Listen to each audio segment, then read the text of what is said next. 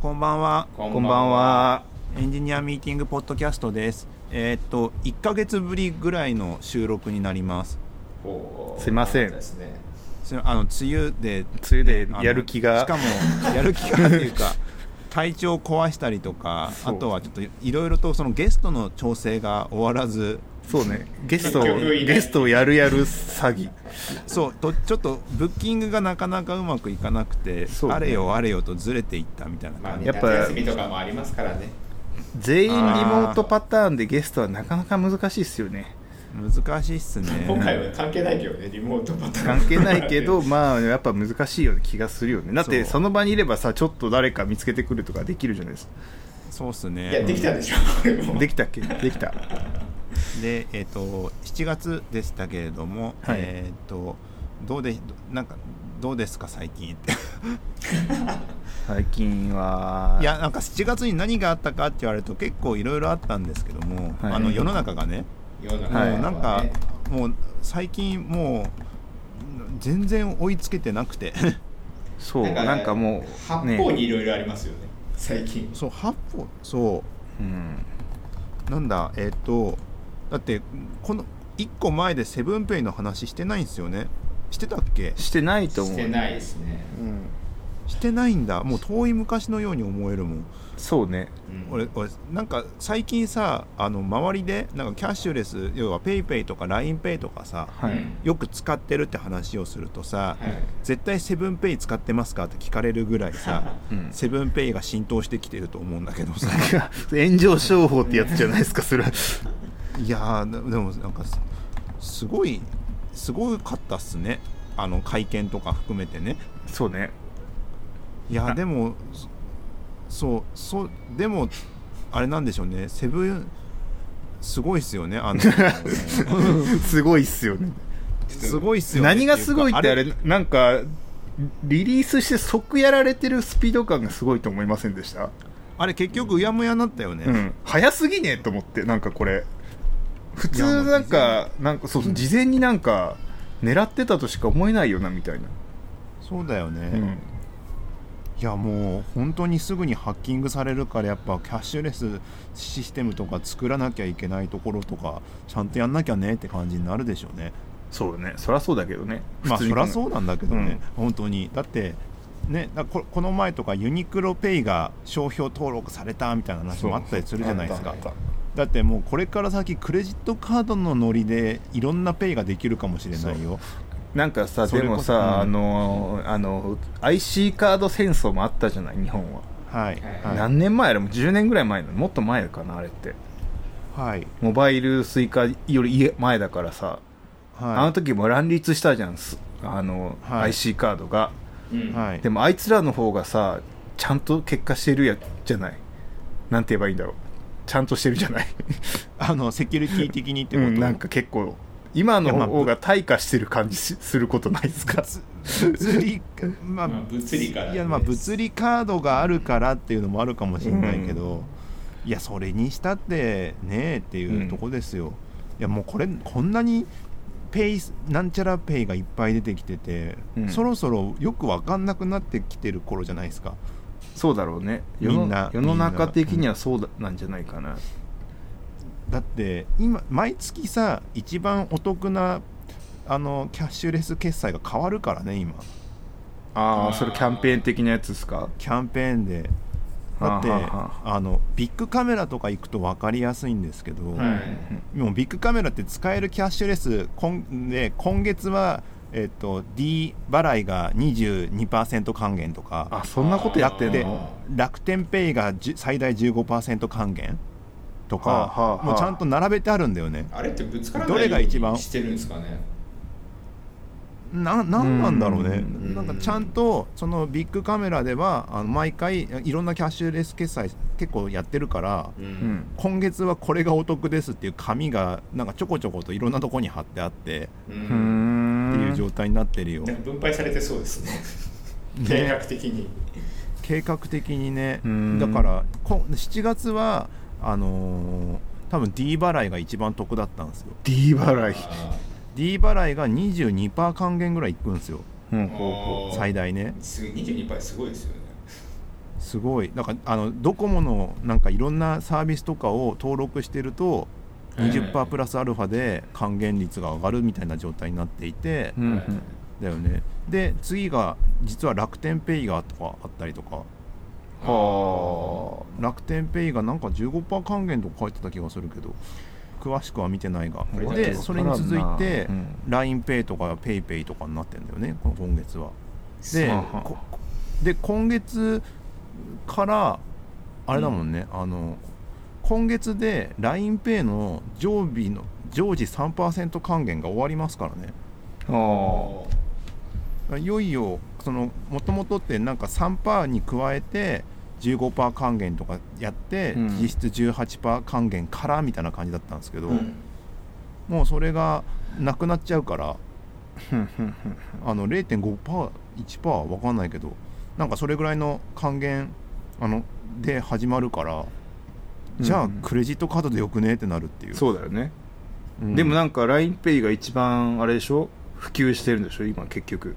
今 LINEPay なの？楽天ペイじゃないの？LINEPay って聞いたよ俺ついこの間。ああそうなんだ、うん。なんかわかんない。そのビッグカメラ方式で毎月変わるのかもしれないけど。まあ今月これがバーゲン出てますやってると、うん。この前 PayPay のなんか何かの発表か何かでううんん今お昼時にあのー、20%還元今月やってるんですよね。であのお昼の決済がめちゃくちゃ増えたみたいなグラフ出してたよね。はおお昼にきあの決済がこれだけ増えてきて来月はあのコンビニでお昼時あ、に20%還元やるみたいな、そうだよ。なんかもうあのあのファミマがさ T ポイントカード離脱したじゃない、はい、なんかもうその T あのあの時のポイント合戦みたいな感覚だよね、そうだね。リクルートのやつなんだっけ？ポイントのやつ。なんか2%ぐらい還元されるなんかポイントあったじゃない？1%その、かはいはい。T ポイントみたいなやつ。はいはい。なんだっけ？忘れちゃった。で結局うん T ポイント独り勝ちになって、で今今度はペイ戦争になってどのペイが一番お得かっていうのでみんながしのぎを削ってとかなんか やってるのやってるでしょ？あのなんか多分キャッシュレス決済の未来とかってさ、うん。その自分が銀行銀行を持ってなくてもあの口座を持ってなくても自分のお金なんか物を交換したりとかしてさ、はいまあ、あのオークションとかで売ってさそのポイントで何か買ったりとかできるとかさそれなんかメルペイの時俺が言ってたやつね。近そうですけど。なんかもう物々交換の延長で行くみたいなやつでしそう。ょそういう世界観を目指したけどやってること今のところでさあのクーポンと還元とそうそう。そうの世界になっちゃってるから もうもうクーポンとかもいやでもバカもう20%還元なんてやられちゃってるとさうん。さすがに無視できないなと思っちゃって。そうだね。20%はすごいね。だって普通にさ月に5000ポイントぐらい返ってくんだよ。うん確かに。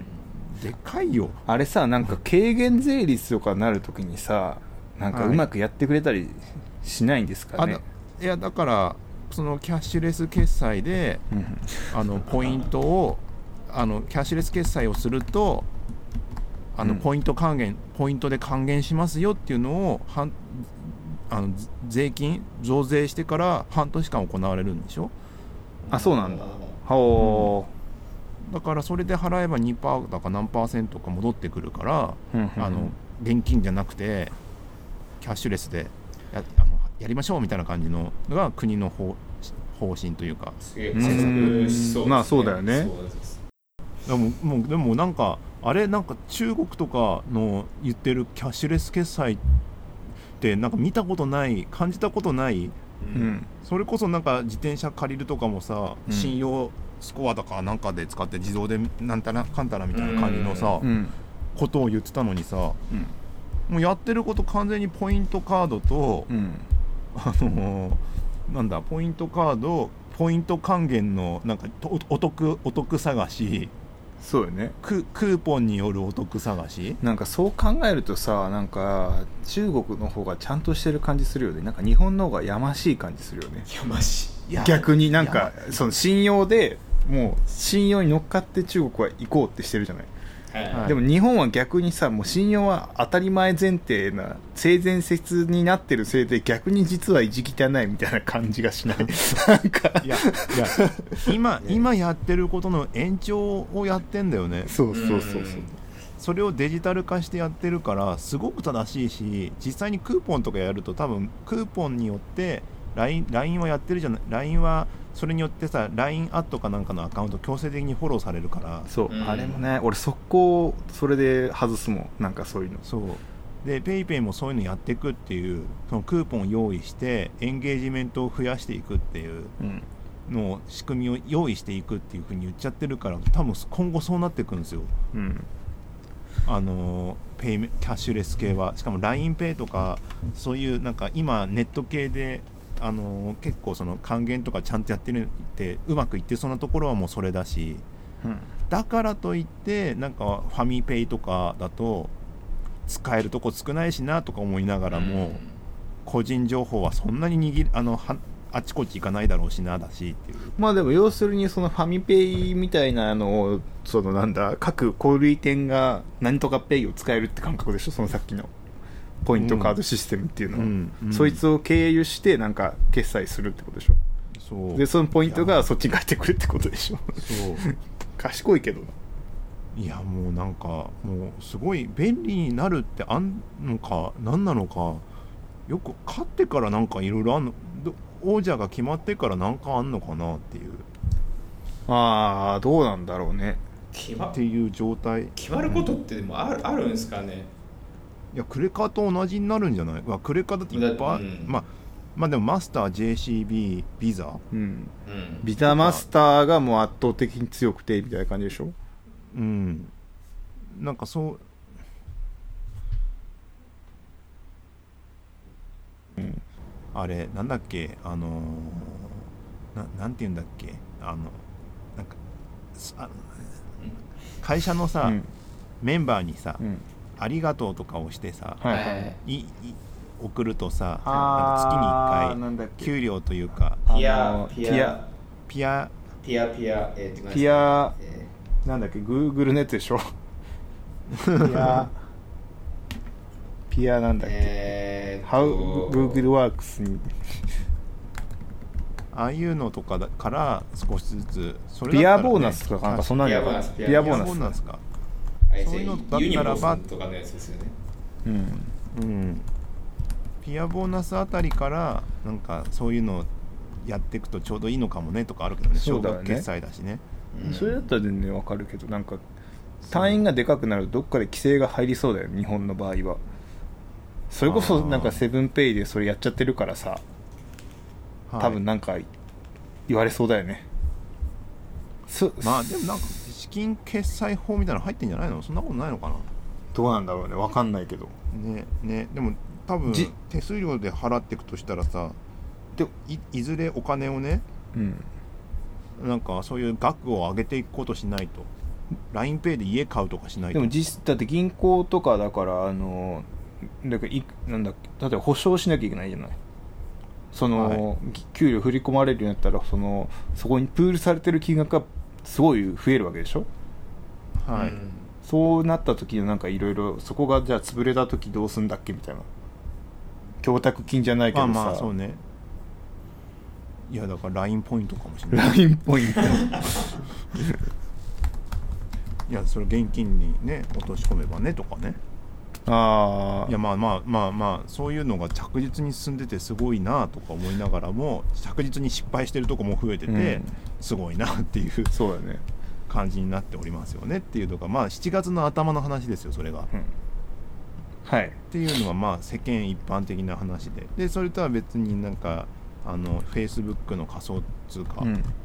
あれは話が。F8 ぐらいだから5月6月あたりかあれ F8 で発表したんあれでしたっけ？F8 の時じゃなかったっけ？今年ちょっと遅かったから F8 へえいやすすすごいですよね。わわ私たちはこういうふうに考えてますってサイトを作ってさ、うん。ちゃんとなんかやってるよなあっちはでもなんか本当になんだろう仮想通貨というかなんかはい。お金なんだけどお金じゃないみたいなやってる人たちは、はい。はい。なんかなんだっけ？なんかなんて書いてたかな？だからあれを別にマイニングできたりとか変えるわけじゃないでしょ？なんか、はい。はい。なんか付与されるわけでしょ？ユーザーに、はい。それを流通させようみたいな感じでしょ？はい。どうなるんでしょうね。なんかこういう世界観はなんか日本は不得意そうなんだよな。いまだに日本ってさ仮想通貨ああ仮想通貨もあったね。あのーまたまた漏れたね それもあったな。あのこうん。なんか日本はやっぱそういうなんかそういう感じになりそうだからビあまだ仮想通貨をさその投投資とか投機目的にしようって思ってるでしょ？はい。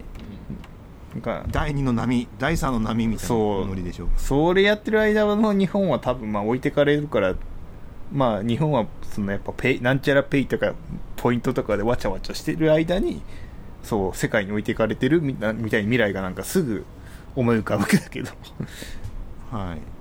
すごく大変ですよね。そう。流通量は日本は一番仮想通貨多いのになんかちゃんとした使われ方全くされてないみたいな。はいはいはなんかそういうのいいがろいろありますわな。起きそう、ん。誰かどっかちゃんと仮想通貨でやってくれないのかねやっぱ同時のトランザクションの制限とかやっぱしんどいのかね。いやねーまあまあもう1年経ったらいろいろまたねだってもう国の問題になっちゃってるからねまずねそもそも。うん。国からストップかけられる、うんそれこそレベル。そうだね、なんかどうなん。だろうん。いろんな資金そう資金的ななんかなんだっけあのーそうね国的にはえーっと脱税とかを防げるからいいはずなのにみたいな感じかあでも脱税とかを防ぐためにじゃあとりあえずなんちゃらペイでなんかいろいろ普及させてこれでお金の流れを把握しようぜみたいな感じなのかね。脱税の話はそっちがあるよね、うん。脱税はねだけど別にブロックチェーンである必要はないってことうん、だよね確かにそうだなと思って、うん、うん、多分ブロックチェーンを正しく理解してる日本の人はあんまりいないような気もするよね。うん難しい質問。難しいっていうかあれを使あれにすることによって、どういうことが起こるのかを想像しきれてないうん。ブロックチェーンはだから制約説だからさ完全に。なんかハッキングされる前提で作られてるじゃない、ハッキングされる前提というか、はい。悪い人世の中悪い人しかいないから悪い人前提で作ろうみたいな感じだのお金だから。はい、うん。あと厳密に言えばお金っつうかお金じゃないからねあれなんなんて言えばいいんだろうねブロックチェーンの技術自体はお金とはまた別の話でしょ、うんなんかそのそうね。うん。だからまだ日本はお金お金言うてる間はあれだな。あれだなって感じがする。なんかあったかな？あとは。あとはなんか雑談ベースであるかな？まあニュースの話じゃなくて最近のなんかし仕事とかでなんかこういう話こういうことがあったみたいな話とかで全然いいと思うんですけども最近何があるかな？最近派手なことがないですよなんてなんて？はい？派手な派手なことがないなと思って。派手なこと？派手っていうかなんか派手なこと。変化が大きいこと。技術的にって今あそうそうなんだ。そうかな？なんかあるかな？派手なこと。派手なこと。ん？なんかあれあれですよね。あの ちょっとなんか何かのバージョンが上がったぐらいでキャあッチアップできてないな。そういうのでいくと何があるんだろう、まあ、確かにそんなにすごいってやつなんかあるかな。こういう時はこうあの自分のブックマークを探す、ツイッターがまた UI が変わっああ勝手に変えられたんだこの間。なんかずっと変えますよ変えますよってなってたんだけど、た、はい。い、つの間にか変わってて悲しい気持ちになったもんはいはいはいはい。ああでも最近で言うと何があるかな？あああれですね。あの VS コードのあれが出たねあのなんだっけ。どれえリモートのやつ？キットじゃなくてそうリモートのやつか。あれできて普通になんか眺めてたらクラウドフォーメーションとラムダの組み合わせてうん。VS コードで完結するわ、クラウド9そうそういらないなこれっていう気持ちになってたっていうのはあったけど。でもそれはまあ今までの機能が VS コードで動いたってだけだから、うん。なんかもういよいよいよいよそのインフラとはって気分になってくる。そうなんか今日も話しててもうなんか、はい。全力でサーバー書きたくないし管理したくないって話をやっぱしてて。まあ SSR するにしてもフロントエンドだからといって絶対に、絶対にサーバー立てたくない気持ちでいっぱいなんだけどずっと。もうここ2年3年なんかそのなんだあのあの Isomorphic Web とか言ってる間ももう俺全全力でサーバーに関わりたくない気持ちでいっぱいであのいかに逃げるかってやってるもんね。だから早くエッジコンピューティングというかエッジなところでラムダみたいななんかえファンクションでサーバーサイドレンダーサーバーサイドというかファーストバイト冷静に言うとそれでなんかうまくやるみたいなのがやっぱいいよねみたいな。ーはいはいはい意外とでもどうなんだろう、うん、それで簡単にできるんだったら全然いいですけど。いやなんかね結構いけるっちゃいけるんですよ。でもなんかいろいろお高いんですよね。そのいそのあ値段はね。マネージドだから。なんかうん。ある程度、まなんか仕事でやってるトラフィックとか砂漠って考えていくとあ結構お高いなみたいな。はいはいのがあるから、あのあれ人件費減らしても高い？いやーそれで言うと人件費が高いのかもしれないけど。人件費なんだ。まあでもなんかその AWS とかに比べたらまあちょっと高いなみたいになるじゃないまあ普通にね、うん。普通にやってたらねっていうぐらいですけど。なんかいやまあそうだね。俺 Now とか超好きなんだけど。はい。Now でも全部上がるからもうこうこういう風に全部なってくれと思うんだけど、あーそれで言うと昔のヘロクとかもやっぱ好きだったから昔か今もか。昔ヘロクとかもさヘロクプッシュオリジンってやるともうそれでサーバー立ち上がる感覚みたいな。もう全然マネージしてないみたいな、はい。そういうのがやっぱいいなって思う。意外とマネージするよね。そうヘロクもねヘロクもねだからヘロクでさえもあの結局なんかポチポチしなきゃいけなかったりしなきゃいけなかったからうん。なんかそのもうそもそも動いてないっていう世界観がいいよねっていう。ああそうね。なんかラムダみたいなんであリクエスト来たら来て、まあ、キャッシュがあればキャッシュ返すんだけどキャッシュがなかったらラムダで一回ガッて回してキャッシュを作って返すみたいな。はいそれでよくねってなるよね。なんかことにビューみたいなところは。ロジックの裏はなんかやっぱサーバーサイドというかなんて言えばいいのバックエンド。うんそのラムダからさらに奥に流れる方は書かなきゃいけないんだけどウェブアプリケーションのこの表側面っていう意味で言うともうなんか全力でサーバー持ちたくないよね。はいはいはいはい。オートスケールとか考えたくないしみたいな。なんかもう。なんかいろいろ考えたくないみたい。でもでもそれそんないろんな考えたくないけどお高いんでしょだからそんなもんだよねってかもかもしれない。ないやなんかその簡単な系のやつはさもう一発で一発が高いんだよね、なんか。なんか料金体系すごいシンプルなんだけどはい。なんかこっからは急に高いみたいなさ、はい。そういうのあるじゃない？なんか何リクエストとか何時間超えたらいくらとか。まあ Now とかもそうなんだけどなんかはい。なんかそういう感じになっておなんかすごいなんか大雑把なけ金額計算でやるから高めみたいな、はい。なんかそこもなんかまあもう少し誰かがうまくやってくんないのかなみたいな。でスタートアップとかだったらば全然もうそうね。サーバーレスでいいじゃんって感じなんだけども成長していくと変えなきゃねみたいなことが起こるっていう。そうそうそうそうそうそう、うん。なんかそうだよ。だってファイヤーベースからどっか別のとこ移すみたいな話たまに聞くもんね。あるある。よく聞くそういうの。あれは高くなるのかそれともマネジメントコストなのか分かんないけど、うん。これからスケールしていくのにファイヤーベースだけだとちょっと不安なとこが多いからみたいな話もあるかもしれないけど、そう。なんか最初からあれ思ってそうですよねいつか移行するからみたいな心持ちでいそうな気がしますよねいやでも移行コストってさ説得できる組織とできない組織あるよね。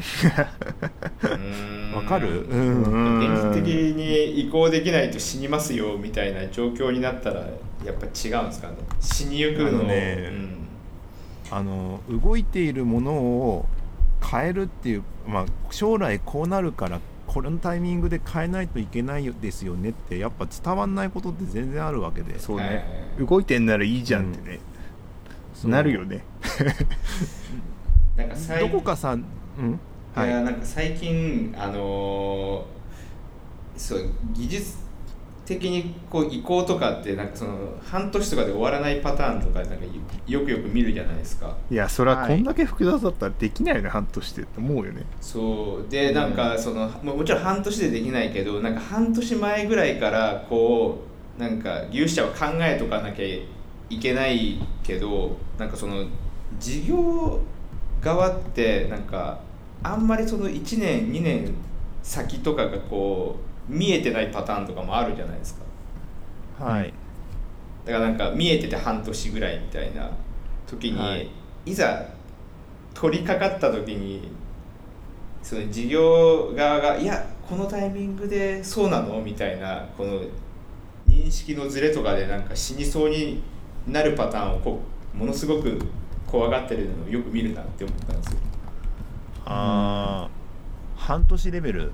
いやなんかそのなんですかね。と特に変化が多いパターンだともう半年ぐらい先が見れててもなんか結構それでもすごいぐらいのパターンとかあるじゃないですか。3ヶ月後ぐらいにもうなんかはい。指針変わってるみたいな。なんはいかその中でその技術方針決めてる人ってものすごく様子見ながらこう変えることになるからはい、めちゃめちゃくちゃうん。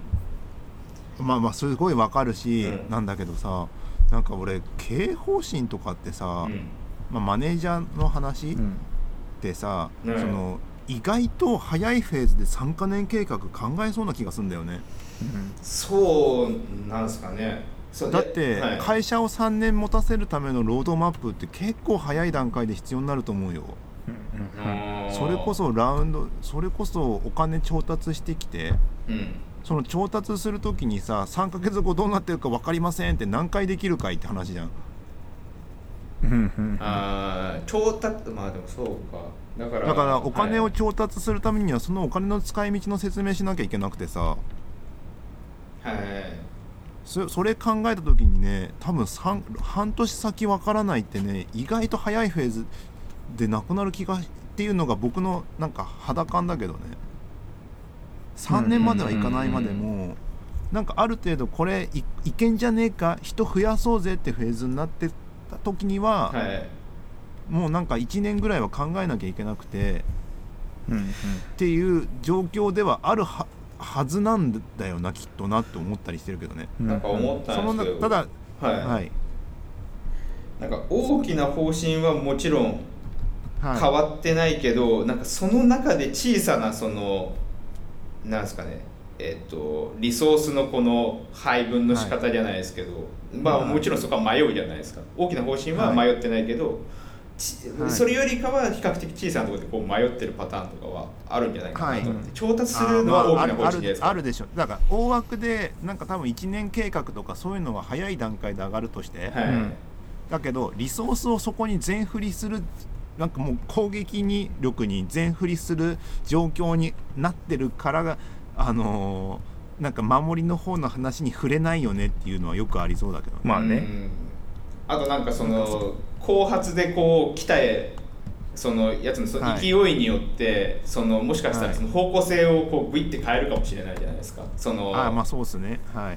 なんかそういう時にえそっちの方向ではシステムを持ってってないみたいな。あ感じになる時にそかあそろそろこうスケールするためにちょっと方向性をこう舵切らないとねって言った時に全然違う方向に舵を事業の方が切っちゃったみたいな時とかって意思統一がこうできてなかったりとかもちろんはい事業やってる人がシステムを完全に理解できてるパターンってほぼないとは思うんですよ。うんまあけどそのために CTO がいるんじゃねえかって話がする思うけどね CTO がいない会社組織も多いですもんね。うんうんそこはそこはなんか本当は CTO の役割としてはそういうところのリスクとかもきちんと説明してっていうことをしなきゃいけないんだろうけど、うん。うんまあまあまでも別に技術関係なく守りの話ってなかなか進まないでしょうね、そうだね。んそういう成長フェーズって。うん。ま、守りのだだってねいや相当相当ドシンとしてないとダメっすよ。守りの話をそのこれから伸ばしていくぞっていうタイミングだったらね。うんまあ、それ守りながらこう実は攻めてるみたいな感じですもんね。うん、そんなうまくできないななかなかないよね。うん。いやーまあうん。そうなんだけどね、まあ半年。でもなんかなんだろうね。なんかやっぱしさうまくやいいけてればいけてるサービスほどなんか事業成長してないとかよく見るじゃん。そうねあれ何なんでしょうね。逆もこんな逆もあることない？こんななんか大変そうなシステムなのになぜユーザー伸びてんだみたいな、うんそうそうそうそうそうそういうやつね。そあれあれは今でもあんのかな？あるでしょ。どうあると思うよ。絶対あるよ。だってで世の中まだなんかレイルズのモノシリップの巨大な何かでめっちゃ頑張って動いてるみたいなのもあるでしょ。あるでしょうね、もっと言うと PHP のでっかいのでとかもあるでしょ？いやモノリスモノリスね。っていう意味ではだってだってうちも最初うちもっていうか僕が初めてこの業界、まあ、新卒でうん。入った時にさとある CGM サービスですけど。とある CG もうとある CGM サービスですけどさ本当にレスポンス10秒ぐらいしか返ってこなかったけどさ。うん。10秒にページ10秒経ってやっと1ページ見れるってすごい CGM サービスとしてきつい。ねうんながらもめっちゃ PV 伸びてたからね。だから僕多分それそれよりなんかユーザー使ってる UU があるサービスに携わったことないレベルでだからね、うんうん。そうよね。結構うん。そう。なんかす結構すごいやつやつでしたよ。その当時でもっていう。十何年前ですけど。だって絶対あるでしょ。今もなんかそういうそういうだって何があるだろう？ある思い浮かばないけど。あると思うよ。絶対あるよ。でもそうでもなんかそう考えるとそのタイミングの問題ってやっぱすごいさ大事だしさビジネス上さ、うん。なんかそなんかそことうまく帳尻合わせながらもでもやっぱし このままだとまずいよって言わなきゃいけないしっていうのもあるし、ねだからそうなそうなるともうあの言うしかないよね。あとは判断す判断をこっちでできるかど,、うん。どうかは置いといてさ。うん一応こうもうこうですよって説明するしかなくてあと相当ダメだったら言わなきゃいけないけどうん。本当にダメだったらねっていうなんか天秤かけながらまあ CTO 的業務をやっていくんでしょうね。うんうん。なんか最近あのー直近で話した話の時になんかすごいめちゃくちゃこのレベルのエンジニアいこういたらいいなって思う人って大体性格破綻してるよねみたいな話。え急に何の話？急に。ちょっとなんか 急に人を攻撃しだすのはやめて。なんかあのいやだから性格もこう破綻して、まあ、人格者でその事業のこともちゃんとこう理解できて、まあ、技術力もある人がいる会社って幸せだよねみたいな話してたいないでしょそんな人。そんな人いない。いないかは分かんないけどどうなんだろうね。いるのかな。いやー人格者はエンジニアにならないんじゃない？それは言い過ぎや。なんて言えばいいんだろう、うん、わかんない。なんか GAFA の方とかは普通にそういう方多いんじゃないですか？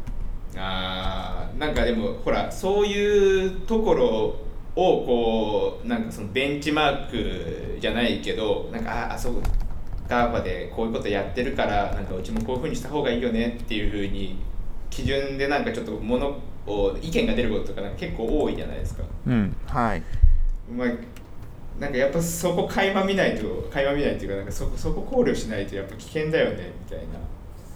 えっ、とそれって要はあの IT 系の大手とはい比較比較してはい。あのなんか意見を言うのが危ないってこと？そうです。意見を言う。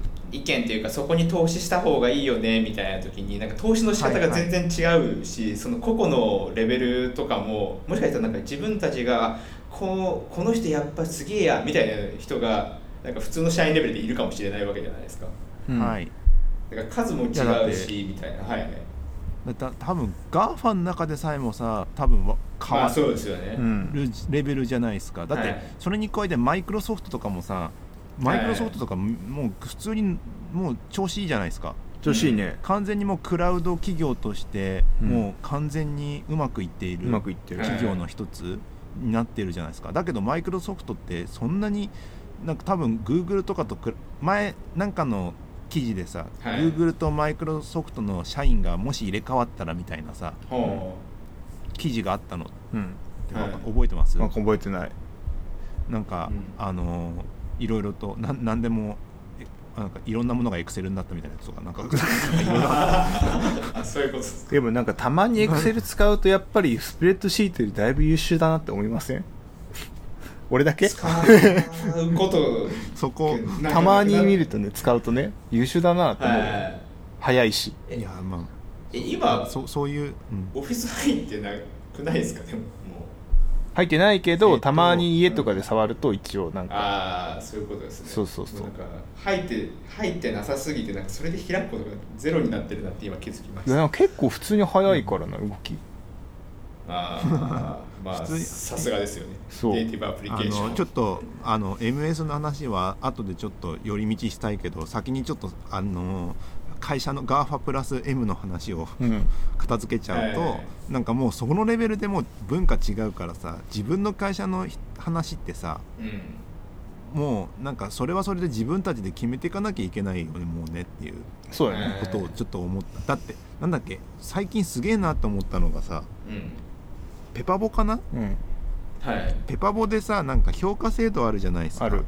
はいあってさその評価制度でさあそこで実践をしてるでしょ？してる。はい、なんか実践をするエンジニアをきちんとその評価してっていうフローを取り入れてるうんっていう、うん。でじ優秀なエンジニアでも実践をが苦手な人ってさいるね。いるじゃんっていう意見が普通にある、まあ想像つくでしょ、うん死ぬほどいるよ。うちも実践い OK るでしょなんだけどほとんど来ないからね、なんかね少ないよね。あとなんか逆に優秀な人ほど自分を低く評価しがち問題もある。だでしょ、うん。だから実践がう優秀だからって実践がうまいとは限らないんだけども、うん。あのそのペパボの話だともうそそれは分かってると。うん。うんだけどうちの部署チーム、まあ、会社は実践がをできる人が優秀だっていうこともかもうそこは軸はぶらさないとうん。まあそれはいいことよね。いいもう文化として文化としてなのかな。まあうん。もうそういうふうに言い切っちゃってるからどこか世の中の常識と比べてそういう人もいればそうじゃない人もいるっていうのが多分どっかに評価にはあって、うん。うん。だけどうちの文化ではこうなんだって言い切っちゃうっていうね。すごい Google っぽいけどねなんかそれは。そ逆に。うん。なんかそういうそういうところのかのねなんかねスレッシュホールドスレッシュホールドっていうかなんかあるんだろうね会社の文化としてうん。なんか全部その Google とかどっかの会社の真似をするっていうよりもうん。なんかねそれは会社だけじゃなくてなんか世の中全部に最近思うことじゃことなんだけどな。なんかダイバーシティとか言っときながら意外とそのなんかなんだろう違いに厳しかったりするじゃない？なんかするね。なんかい一般的な正しさとかさ、あのうん。なんて言えばいいんだろう。新しい正義の話じゃないけどさなんかみんなが共感できる正しさみたいなものから絶対外れちゃダメみたいな脅迫概念なんか最近すごくあるじゃない？はい。でもそうじゃなくって別にダイバーシティそういうことじゃななんかその違うこと自体が価値があるんだからなんかなんかそのなんだ？正しいって言ってること世の中的な正しさじゃない正しさも一応認めてあげてそれをよしとよしでよしななんだけ？どそういうのもあるよねっていうなんか寛容さが今ないじゃない。いや世の中の会社もそうだけどはい逆になんか確一化していくっていう。振り切るのがでも怖いんじゃないかなっていうのはなんかすごい思うんですよね。あのまあそうだね。なんか最近ずっとそのデザイナー人とデザイン原則を作ってるのをこう定期的にやってるんですよ。うん。はい。であのーこれがいいよねって言ってでうちはこうしよう。でなんかその一般的なデザインではこう言われてるけどうちはこうしようみたいなやつ決めるけど、はい。やっぱなんかそれに振り切るのをこう常に恐怖をこう言葉で抑え抑えつけながらっていうのはなんかちょっと言い過ぎかもしれないですけどうん。なんか、はい。あこれ決めちゃうと振り切ることになっちゃうなみたいな。確かに自分たちこれ大切にしてるけど本当にこれに振り切っちゃっていいのかなみたいなやつがなんか常にあるなって思ってなんかでもなんか俺この間の選挙のなんか話でどっかでそれをなんか今日かそういうツイート見て、はい。なんか今のはい日本の世の中ってそういう感じらしいというか、失敗したくない。ちょっと待って今思い思い出したブックマーク今日あるから あこれだ。ね なんかなんか、うん。学生学大学の先生かなんかがついなんかその授業でそのなんか選挙について聞いてうん。なんかそうななんで選挙行かないねみたいな話でいやなんか自分が行っても意味ないとか、なんかどうにもならないとかいうのもあるんだけどもなんかそれよりもすごい根底にあるなんか概念としてなんかその自分がすごいなんかそれでなんか尖ってなんかえっと失敗することの方が嫌みたいな。だからその、うん。自民党は応援してないんだけど他よりマシだから失敗したくないから自民党でいいしだから自民党どうせほっといてもなるからあのなあの選挙行かなくていいしもっと言うと自分が選択して失敗したと思いたくない。みんながし一斉にみんなと同じように失敗して不幸でああれある方がなんか自分だけ幸せになったり自分だけ失敗するリスクを取るよりもいいみたいななんかそういうのがあったのよ。それに近いかも。なんかあれですよね。なんか自分が動かなかったらそのそっちに持ってかれちゃうかもみたいな危機感がこうある程度ないとなんか成り立たないのかもしれないですね。でそれのなんかこの話のすごい怖いのは、みうんそっちの悪い方に流れていってもいいけど、うん。自分だけじゃなくてみんながそっちに流れていくんだったらそうむしろそっちの方がいい。それだったらいいみたいな。あのとリスクを背負うよりもそっちの方がいいっていう感覚な結果なんか投票,、投票率が伸びないっていう。若者の。あ本当？本当って感じもなるるけど、まあ、ななんとなくなんかそういう感じもするなと思って後でちゃんとやもうと思って。はい。いやそうなんだ。そうだからよ日本の世の中はやっぱ失敗したら一発でなんかその叩かれたりするからか失敗しないでおこう文化がすごい今はなんだろう野営社会じゃないけどさなんかなんかなんだ？失敗を恐れてるみたいな。でも選挙ぐらいのあのスケールでもそう思うんですね。選挙ってすごいだってうん。失敗か成功かも分かんないしさ、そうそう。それこそ無記名投票だからさ。そうだから自分だからみんなみんなと足並み合わせておくことがより良くなることよりもいいみたいな。同調圧力を感じる人が一定数いるって話だよね。そうだね。だってなんかね投同調圧力よりもなんかもっとなんだろう。なんて言えばいいの？無気力的というかみんなが同じように不幸であだったら別にそれでいいやみたいな、いやーでも、まあ、投票なあのね、まあ、投票に行くの面倒くさいとか面倒くさくないとかはあるかもしれないけどさ、うん。なんかそこから先もしも投票でも投票誰に入れたことによって失敗しましたってさ別にね、たたないじゃん。実際ないのに。実際にないしあったとしても分かるの数年後だから忘れてんだよねそうそうきっと。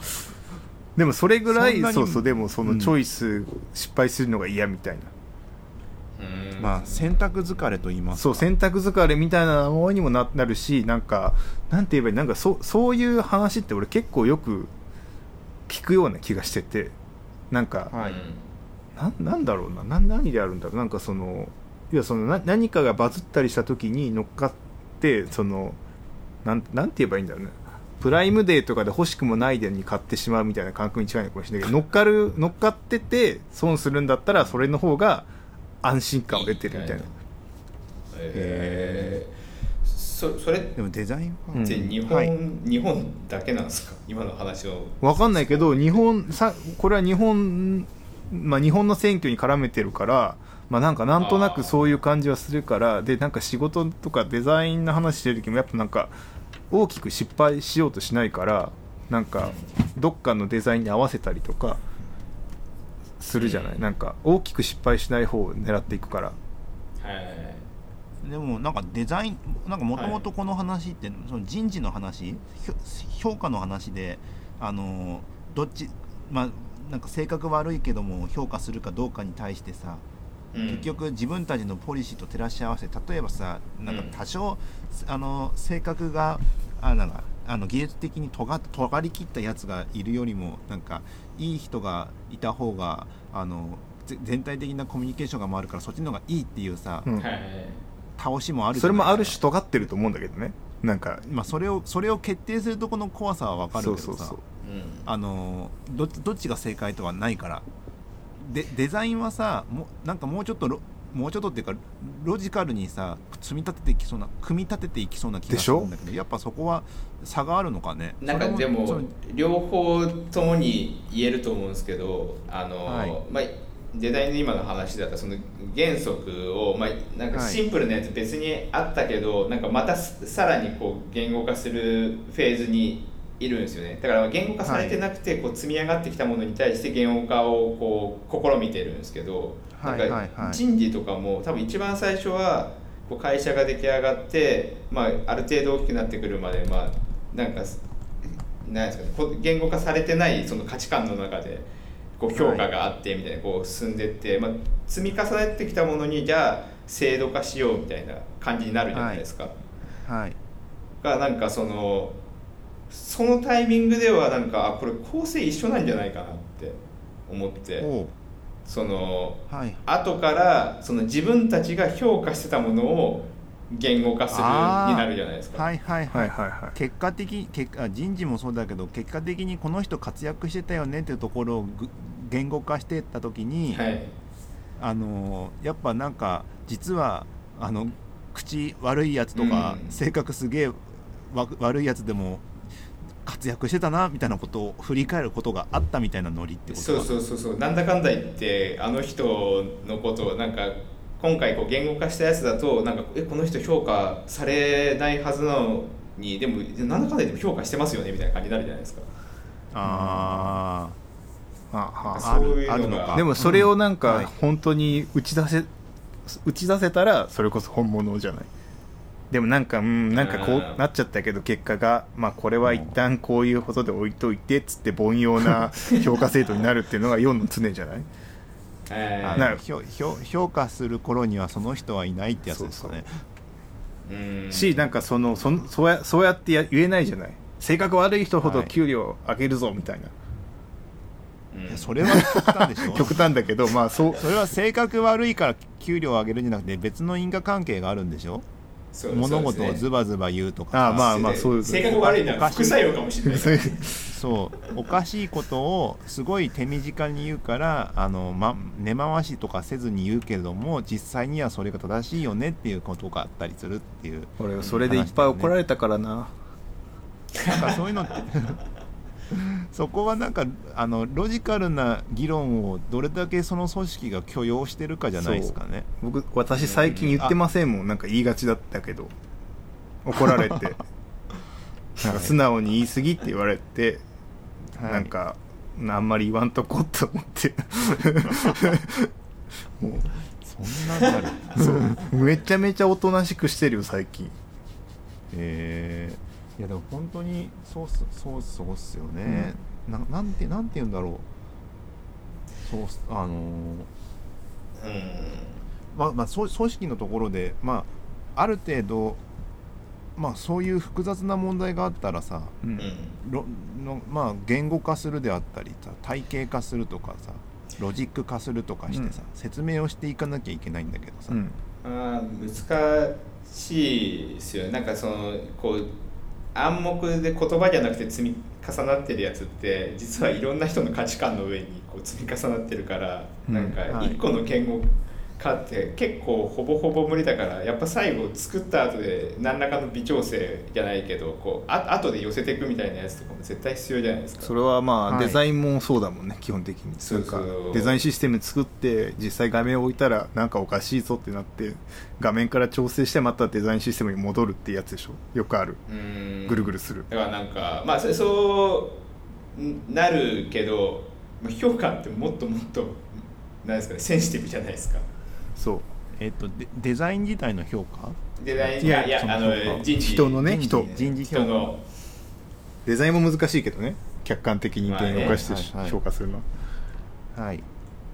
なんかまあそういう意味だとこ言語化するって言ってもこのいろんな人がこう思ってるやつのどれがこう一番正しいのかみたいなやつで人が多ければ多いほど多分決まんないんだろうなってそうだね。こうねそりゃそうだよ。すごいこうシンプルに言言語化ってどういうタイミングでやんなきゃってなるんですか？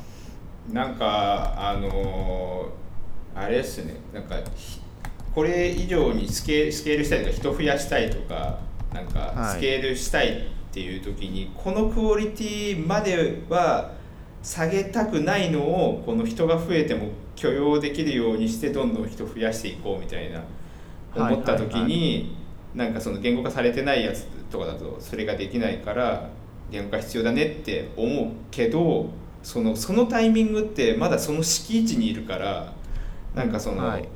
メリットとデメリットが若干デメリットの方がでかいじゃないですか。人が本当に増えるまで、うん。増やすために必要だねってやってる状態の時って、工数が増えますもんね工に。数が増えるしなんかその半分以上の人はなんか実は嫌だって思ってるパターンとかもあると思うんですよね。面倒くさいみたいな、はい。うんうんでもなんか言語化しないと増えないこと分かってるしみたいな感じのところが多分言語化するタイミングなのかなっても思ってましたなんか自然とそういう要望がこう KPT とかやると上がってくるみたいなポイントが多分そのぐらいなのかなって、うんうん。へー。なんかもっと俺感覚的にさなんか今もうなんかむしかミーティングなんか一つの物事に対してまあ評価でもいいんだけどなんか話し合いとかミーティングの回数ですり合わせるのが限界来た時は言語化必要なんじゃないかと思う。よいつも。デザインもそうだけどなんかこう面と向かって喋ってるだけでなんかなんとなく済むレベルがある程度あるんだけどなんかある敷地を超えるとなんかもうそればっかりに時間取られて何もできないっていう状況が出てくる時があるじゃないはい。その瞬間にな大体言語化が必要な状況、まあ、そのかなっていうのはなんか仕様とかなんかうん。いろんなものでなんか出てくるのがそこかなと思ってる、まあ、それはスケールにもなるかもしれないけど。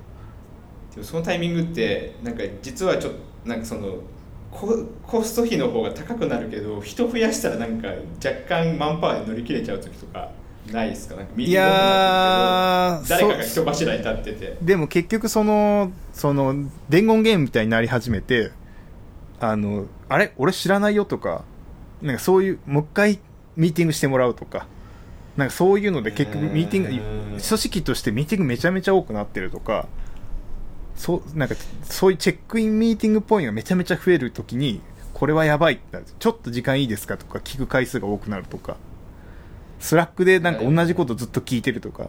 はい。気分的にでもなんかそそれがこう2年ぐらいこう同じこと話してるみたいなそうそれそうそういうことそういうこと。それはそそっかもう言語化した方がいいその時。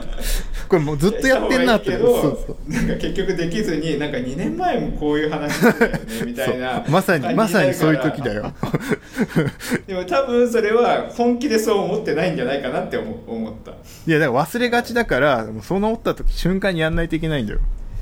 あとなんかそのああれ？みたいな。やっぱりあの俺言言語化ですごいお思うのはやっぱ旗振ってる人がその人が一番書かなきゃいけないと思うんですよ。まあそうだね。そうだ。そりゃそうだね。けどなんか言語化できる人が他のことで手一杯になってて結果書けないみたいなことをよく見るなって思って。それそうだ。それはある。それそれで思い出した、最近さ、あのー委員会とかあるじゃん。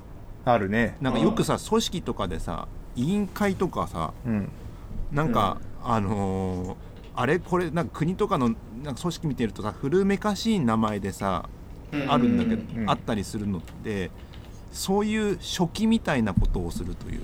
うん。要要はいろんな部署のことをなんか調整その議事録だけ書くとかなんかミーティングの設定してああ俺ねそれでなんかやるみたいなしところの組織の話があってさ、まあ、それが世の中委員会って言葉で一つで揃ってるか分かんないけどさ、はい。そういう言語とかが共通化とかだけをミッションに持った人たちを組織として持って、うん。なんか巨大な組織を回しているみたいな話があって。面白いそれ。うんあなんかすごい日本的組織だけど必要となるやつだってことを今ふと思い出した。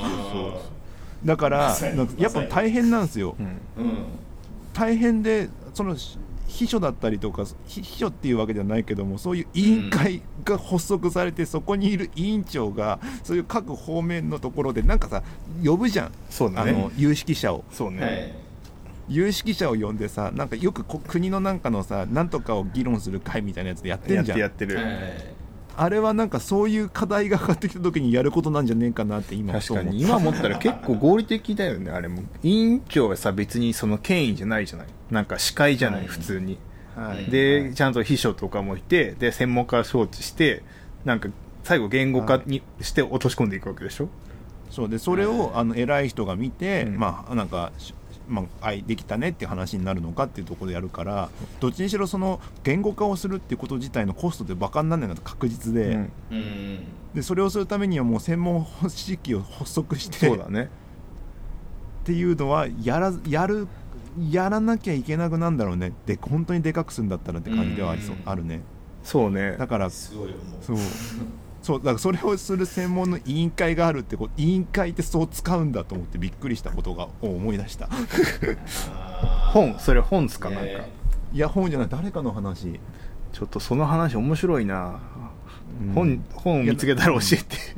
いや本じゃない。ですよこれ俺なんか本になったその誰かがその実は本で読んでそれを話したんだったらだけど、はいはいはいはいそうだからそういうパターンもあるよねっていう組織パターンといいますか、うん。そういうなんか世のある何かふわっとしていることを形にまとめるで人たもよく考えたらさそのあらゆる宗教も大体そういうもんじゃないの。その聖典と呼ばれるものはさ誰か委員会じゃないけど、聖典編成委員会かなんかわかんないけど絶対こうやってまとめてるわけでしょ？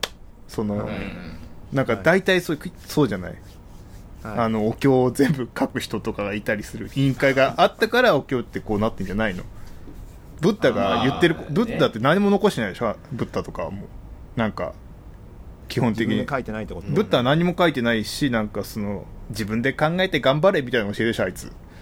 でその後 そのその後なんかそのその他の仏教の人たちがそのいやそれそう言われましてもあんたみたいなすごい人いないからちょっと一旦みんなに分かるようになんか言語化しましょうやっつってお経を作ってるでしょ確か。そうなんだ。えそうだそうじゃなかったっけ？わかんないわかんない。ブッダに詳しいわけじゃないから。なんだっけ？いやでもでもまあまあだからそういうふうにその言語化をまあ一番その声高に言う人があのか書いた方がいいっていうのは若干現実的じゃなかったりとかそうそうそう。だからブッダじゃないんです得意不得意もあよったりするんで、うんそれは別の第三者が立ち上げてっていうパターンも全然世の中にはある気がする。そうよそうよ、ただなんかそれただ当時なんかクリエイティブだと当事者になりたがる欲あるじゃんちょっと。うん。そうね。そうだね。そう。まあなんかそれをしたくてこれをやってるわけじゃないっていうところには多少なりともなんかどれどれだけなんかそのなんですかね必要だって思ってても多分うん。葛藤があるじゃないですか。だ。から新興宗教系はさ自分で書くじゃない。あでもキリスト教もさ聖書って別にキリスト書いてないでしょあれ。ないろんな人が書いてるでしょ。うんイスライスラムとかちょっと分かかんないけど、ちょっとね歴史がでもね厚さが違いすぎる。でもそのあの歴史を支える構造がってことじゃないので新興宗教って死ぬほどああるわけでしょ？でもそれは、うん。そのでっかい宗教になっていかないのはその構造的問題があるんじゃないかっていうそのクリエイティブになりたい教祖が言語がそんなうまくないわかうまいかもしれないけど書いてそこでおしまい一台で終わるとかなんじゃないの？宗教のそのあのなんかトップの人っていうかそのあれじゃないですか代理人みたいな人がなんかあんまりこう自分で動いてるっていうかなんか誰かが他の人がこうなんか代役で動いてたりとかしないとなんかあれじゃないですか神々しさが失われないですか？本人がやってたら。いやだからそうだから すんなり会えるとさ。そう。だから死曰くですよ。死曰くって言うじゃん。死曰くってだ絶対死曰くってことはさ死じゃないじゃん書いてるやつ先生はこう言いましたって書いてるわけだから。そういうことね。書くあいつ書くやついるじゃんっていう。いやなんかこう構造の違いがある。